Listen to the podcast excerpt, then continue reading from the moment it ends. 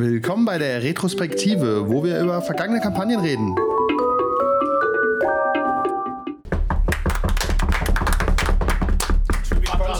Wow. Also ich muss, also ich muss auch sagen, das war die emotionalste Kampagne, die Ja, wir bisher hatten. Stimmt. Allerdings. Das ist ja. wirklich. Wow. Ihr seid wirklich Brüder gewesen unterwegs. Ja, es war wirklich wunder wunderschön. Das hat, äh, mit Corona konnte uns nicht aufhalten. Ja, Aber gut, dass wir jetzt in echt da waren. ja. Ja, Das war Aber einfach- wirklich, das war das- wichtig fürs Finale, ja. ja doch. Loa als Force Geist auf dem Force Sachen habe ich auch Planeten. nicht mehr geplant, gell? Ja, ja, ja. Ich habe mir aufgeschrieben, weil sie kommen irgendwie rein und dann sehen wir mal weiter. Ja, ja, ja, ja, ja die, die werden schon irgendwie Und reinkommen. ich habe angefangen zu überlegen, was ich gedacht habe, das macht keinen Sinn. Ich überlege mal, was da für Räume sind und wie die Leute Ja, sind. So, herzlich willkommen zur ersten Ausgabe von Retrospektive, wo ich von ähm, einer Kampagne eine kleine Rückschau mache. Was haben wir so erlebt? Die Gruppe kommt auch ein bisschen zu Wort. Was hat funktioniert? Was hat nicht funktioniert? Und so weiter. Ihr habt gerade gehört, ähm, am Anfang ist quasi das Ende unserer Star Wars-Kampagne. Da wurde es dann tatsächlich ein bisschen emotional, bisschen aufgeregt auch. Und nach 30 Abenden, ich müsste tatsächlich mal nachschauen, also 30 Abende sind deutlich über ein Jahr. Wir haben so äh, Mitte 2020 angefangen und geendet hat es auch Mitte 2021, Monat mehr. Ähm, und wir haben alle zwei Wochen gespielt. Also die Geschichte begleitet einen schon über eine ganze Weile und tatsächlich ähm, hat es auch äh, dazu geführt, dass die NPCs äh, wichtig wurden, die Orte wurden wichtig, die ganze Geschichte wurde relativ episch. Aber trotzdem bin ich froh, dass wir ein Ende gefunden haben, denn Geschichten so ganz ohne Ende, ähm, davon bin ich nicht so der Fan. Ich spiele jetzt hier einfach mal an der Stelle einen äh, der Spieler ein, damit ihr mal einen Eindruck bekommt, ähm, wie die das so wahrgenommen haben. Und dann greife ich einfach mal ein paar Punkte auf von dem, was die sagen. Hallo, ich bin der Quan und ich habe in unserem Star Wars Rollenspiel den Zabrak Seis Sabruk gespielt. Ähm, Im Abschluss kann ich sagen, dass das äh, eine der besten Kampagnen war, die ich jemals gespielt habe und zwar in Hinsicht auf ein paar einzelne Aspekte. Ich versuche das mal so einigermaßen systematisch abzuhandeln. Ähm, zum Spielsystem selber kann und will ich gar nicht so viel sagen, weil ich eher so der Fan von Freestyle-Rollenspiel normalerweise bin und ähm, mir irgendwelche gedruckten Regelwerke eher zuwider sind und auch immer mehr werden, je mehr Seiten so ein Regelwerk umfasst. Ähm, insofern vielleicht nur da der Hinweis, ich bin extrem glücklich damit, dass damit, darauf zum Beispiel jetzt nicht ständig rumgeritten wurde. Also man musste jetzt nicht ultimativ regelfirm sein, weil ähm, wir durchaus ohne auskamen. Und insgesamt, da komme ich zum nächsten Punkt, die Kampagne durchaus sehr storylastig war und auch sehr charaktergetrieben. Man könnte fast sagen, dass sich das ein oder andere quasi von selbst geschrieben und entwickelt hat, dadurch, dass jeder so tief in seiner Rolle war und die einfach ausgelebt hat. Und ähm, das ist auch, glaube ich, der wichtigste Punkt, äh, der diese Kampagne so schön gemacht hat. Ähm, jeder hat sich sehr tief in seine Rolle eingefunden und ähm, diese Charaktere sind sowohl im Spiel selbst als auch am Tisch, wenn es auch meistens ein virtueller war, wegen Corona und Gedöns, ähm, sehr eng aneinander gewachsen. Das war so eine richtige Bruderschaft, ne? als wären wir tatsächlich als Lehrlinge in einer Jedi-Akademie zusammen groß geworden. Ähm, das war was sehr Einzigartiges, muss ich sagen. Das habe ich in dieser Form in noch keiner anderen Kampagne erlebt und ich mache das jetzt auch schon so ein paar Jahrzehnte. Ich bin auch nicht mehr der Allerjüngste. Ähm, insofern also ganz großes Lob ähm, an den Spielleiter natürlich, aber auch ganz großes Lob an die Spielgruppe. Ähm, das war wirklich toll. Ja, und ähm, ich glaube, zur Welt brauche ich nicht viel zu sagen. Es ist Star Wars. Äh, jeder, würde ich jetzt annehmen, kennt das und äh, ich denke auch jeder kann dem das ein oder andere abgewinnen. Und wir haben uns Mühe gegeben, äh, in unserer Kampagne das äh, zugrunde liegende Universum jetzt nicht zu hart aus der Bahn zu werfen.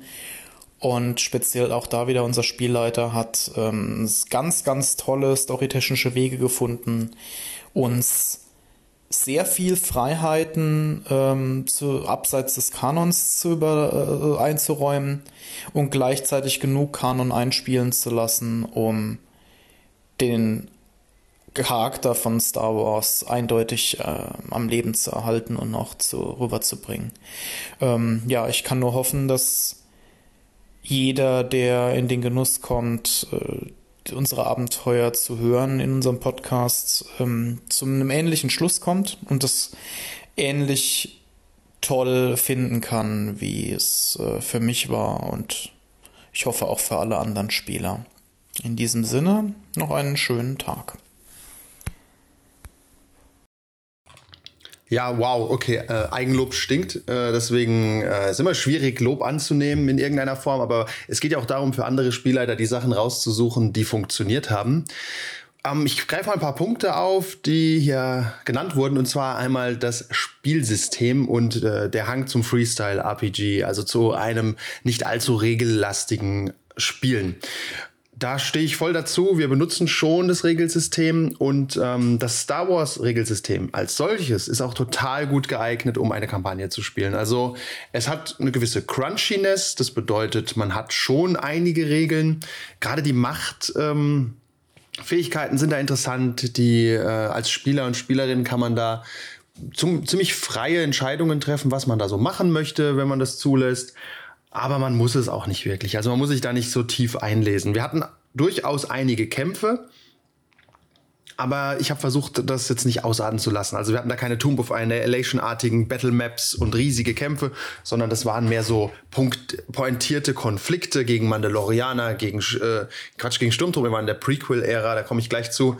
Äh, gegen andere Jedi oder Sith oder auch gegen Roboter, Inquisitoren später und so weiter. Also das Regelsystem von Fantasy Flight Games, so wie es existiert für die Prequel-Ära, äh, kann man gut benutzen. Wir haben das Regelsystem von Force and Destiny benutzt, einfach weil das den Jedi besser gelegen kommt. Äh, es gibt auch Prequel-Bücher, also kann man alles empfehlen. Das einzige Problem ist, ähm, dass die nur gedruckt vorhanden sind und aus irgendeinem Grund kann man die nicht als PDF bekommen. Vielleicht hat sich das mittlerweile geändert, das war alles ein bisschen anstrengend, aber es gibt gute Charaktergeneratoren online, wo man auch alles schön nachschlagen kann. Ähm, die Fans haben da gut geleistet. Also das Regelsystem uneingeschränkt empfehlbar, wobei wir, wie gesagt, die Raumkampfregeln oder sowas nicht benutzt haben oder zu berechnen, wie lange jetzt der Hyperraumflug dauert und so ein Käse. Also wir haben sehr frei gespielt. Äh, kommen wir dann kurz zu Storylastic und Character-Driven. Tatsächlich war es mir ziemlich wichtig, dass die ähm, Charaktere Entscheidungen treffen können, weil gerade bei dem Konflikt zwischen Jedi und Sith kommt es eigentlich immer darauf an, ob man also welchen Weg man geht, ob man den Weg der Sith einschlägt, was einer von unseren Spielern durchaus gemacht hat, beziehungsweise zumindest damit geliebäugelt hat, oder ob man ähm, sich an die Lehren der Jedi hält, die bei genauerer Betrachtung äh, teilweise völlig schwachsinnig sind, wo wir zum Kanon kommen. Also den Kanon haben wir nicht zerstört, äh, aber durchaus kreativ ausgelegt, so dass das Ganze irgendwie Sinn ergibt. Ich vermeide immer Kontakte zu tatsächlichen Figuren.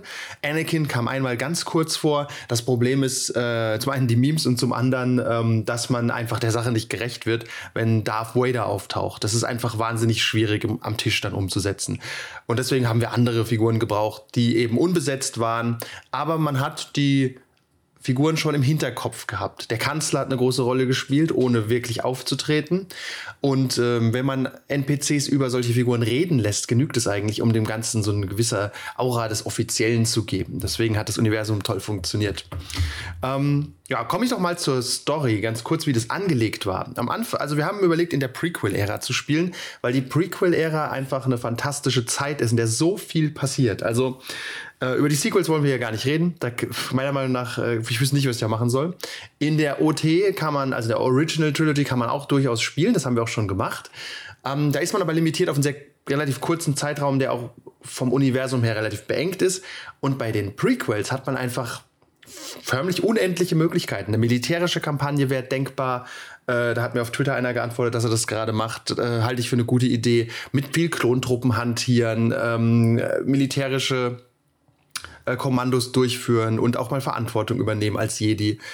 Ähm, man kann aber auch äh, total politisch werden, man kann mit dem Senat romantieren, man muss irgendwelche Handelsblockaden diskutieren, also je nachdem, wie alt auch die Gruppe ist und wie viel Spaß sie an sowas hat.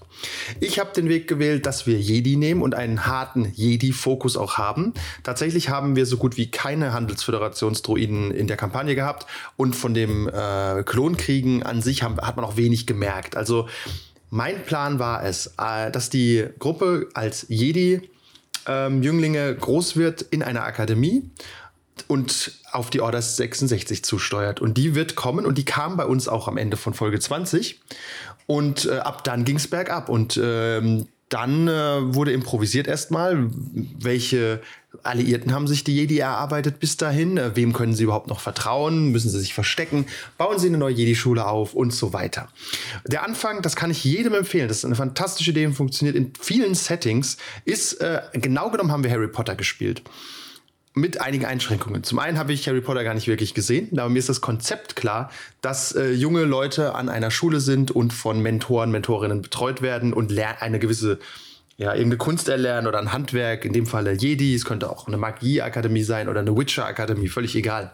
Und das Schöne ist, ähm, jeder kann sich da völlig ausleben und kann sich halt einen Teenie-Charakter erstellen, der in seinen ja, in seiner Charakterlichkeit noch nicht ganz ausgeprägt ist und durchaus auch ähm, mal über die Stränge schlagen darf und es wird akzeptiert oder mal ähm, gewisse Character Traits total ausspielt, was man später als gestandener Jedi nicht mehr tun würde. Und ähm, in dem Fall hat man dann weitere viele Vorteile. Zum einen hat man die Schule als einen festen Ort. Dann gab es dann quasi einen Stundenplan und äh, jeder hatte so eine kleine so ein Zeugnis und er musste gewisse Prüfungen ablegen. Die Jedi-Prüfungen habe ich tatsächlich recherchiert. Die sind aber so diffus beschrieben in offiziellen Quellen, dass ich da kreativ werden musste. Und ich sag mal, da sind wir ein bisschen über die Stränge geschlagen. Die Jedi-Prüfungen waren sehr hart teilweise, ähm, fast äh, tödlich für manche ähm, Schülerinnen und Schüler.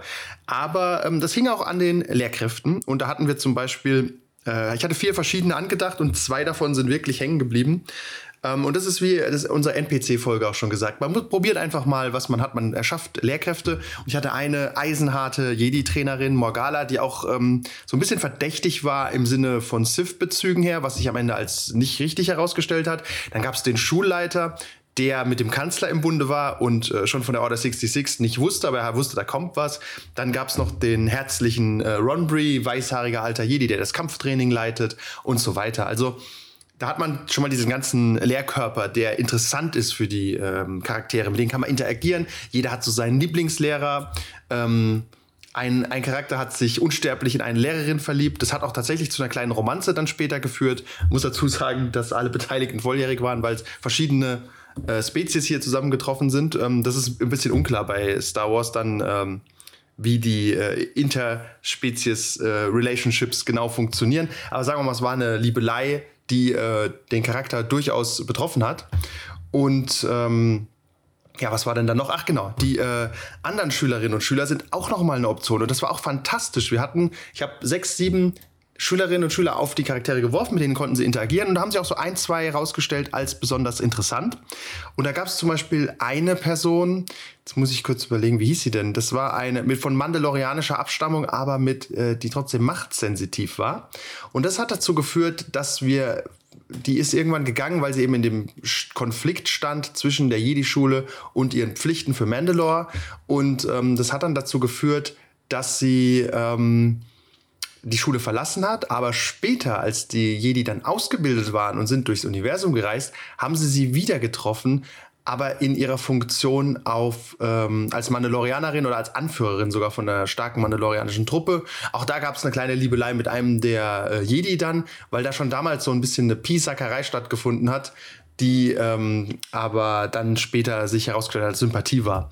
Also alles, äh, man hat quasi diese typischen Schulgeschichten, die auch, wie gesagt, Harry Potter als Inspiration passieren können. Gleichzeitig hat man Training und, da wird es interessant für Spielleiterinnen und Spielleiter da draußen, äh, man hat die Möglichkeit, Trainingsmissionen auch einfach einzubauen. Das heißt, die Akademie verlassen, Coruscant erkunden. Coruscant ist eine Welt, die ist total wenig erforscht auf... Ähm, also in den offiziellen Quellen, da gibt es wirklich wenig dazu. Da kann man völlig Ähm, da kann man alles Mögliche machen. Also es ist so eine Art Cyberpunk-Stadt im weitesten Sinne. Da gibt es dann halt äh, Kriminelle, da gibt es Diplomaten, da gibt es äh, Raumschiffe, auf denen irgendwelche Deals abgezogen werden. So haben sie dann auch zum Beispiel einen ähm, Schmuggler kennengelernt, Elias Katan, der Bruder von Kyle Katan. Äh, wer den kennt aus Jedi Knight, dann haben sie auf einer anderen, auf einem anderen Planeten äh, Shaden, eine Zabrak befreit, die deren äh, kleine Schwester machtsensitiv ist. Die hat gehasst, dass sie, ähm, dass ihre kleine Schwester auf eine Jedi-Schule kommen muss. Ähm, dann haben sie einen alderanischen Diplomaten kennengelernt, was natürlich ein Running Gag ist, weil jeder Outgame weiß, dass Alderan irgendwann halt zerstört wird. Und der hat jedes Mal versucht, äh, ihnen äh, Grundstücke auf Alderan zu schenken und zu verkaufen. Man muss auch dazu sagen, der alderanische Diplomat ähm, war tatsächlich hochinteressant für das Finale. Ich will da gar nicht spoilern, falls es der eine oder andere noch hört. Der hat aber zum Beispiel auch eine Tochter, also die ganze Familie war dann irgendwann involviert mit den Jedi. Und der war einfach ein guter Verbündeter, der war den sympathisch. Es kam mit der Zeit raus, dass er um, unter Umständen was mit Sklavenhandel zu tun hat auf Alderan. Das ist so ein Beispiel, wo ich den Kanon natürlich dann einfach ignoriert habe. Ich nehme an, im Kanon steht nirgends, dass es Sklavenhandel auf Alderan gab. Aber ich fand den Gedanken interessant, dass man jemanden kennenlernt, der eben wahnsinnig sympathisch ist, sehr hilfreich, ähm, hat eben auch seine Motivation, aber gleichzeitig auch moralisch nicht so ganz integer. Aber ähm, am Ende sind die Jedi keine Diplomaten, die groß was dagegen tun können und sie haben sich damit arrangiert und äh, haben da nicht weiter nachgeforscht zum Beispiel oder ihn verpetzt an die später das Imperium, vorher die Republik, wie auch immer. Ja, ähm, ich will die Story, wie gesagt, gar nicht äh, ganz erzählen. Es waren aber so, ich sag mal, drei große Phasen. Die erste Phase war die Phase der Schule, wo eben alle als Schülerinnen und Schüler eigentlich machen mussten, was man ihnen sagt. Ich meine, was sollen sie sonst tun? Dann wurden sie tatsächlich irgendwann zeremoniell zu Jedis ernannt. Das bedeutet, man hat bis dahin sein Lichtschwert gebaut, hat eine offizielle Verleihungszeremonie gehabt und so weiter. Und dann gab es die Phase, wo sie eben als Jedi durch die Welt sind, haben vor allem sich mit Sith befasst und mit der ganzen Verschwörung und haben dann tatsächlich auch rausgefunden, dass irgendwas schief läuft mit den Klontruppen. Äh, das war so ein kleiner Verweis auf äh, Clone Wars. Dann ist einer der andere ihrer Mitschüler ist abtrünnig geworden zu den Sith und sie haben generell mit diesem ganzen Sith-Konflikt in Kontakt gekommen. Auf dem Heimatplaneten der Zabrak gab es äh, die Nachthexen und äh, die Wege der Sith sind natürlich fragwürdig, aber auch gleichzeitig haben die durchaus einen Punkt. Und die Jedi haben dann, haben ja auch ihre Nachteile, haben sie festgestellt. Sie wurden ja auch mehr oder weniger entführt, um da ausgebildet zu werden. Ähm, deswegen gab es da viele moralische Entscheidungen, bis dann die Order 66 zugeschlagen hat. Und dann ging es vor allem ums Überleben. Und äh, da wurde es dann auch kompliziert. Einer der Charaktere ist dann gestorben während der Order 66, um das Ganze mit mehr Impact zu haben. Es war abgesprochen mit dem Spieler und der wurde ersetzt durch einen Charakter, der vorher schon aufgetaucht war, so eine Mentorfigur. Ähm, das ist übrigens ein interessantes Problem. Äh, gleich mal hier als Hinweis. Ähm, wenn man Charaktere hat und ersetzt die, auch wenn es derselbe Spieler, dieselbe Spielerin ist, völlig egal, dann kann das durchaus dazu führen, dass der von der Gruppe einfach nicht mehr richtig akzeptiert wird. Also tatsächlich ist der zweite Charakter nicht so richtig reingewachsen. Das Problem hat man auch oft, wenn bei der Session Zero einer fehlt oder beim ersten Abend oder sowas.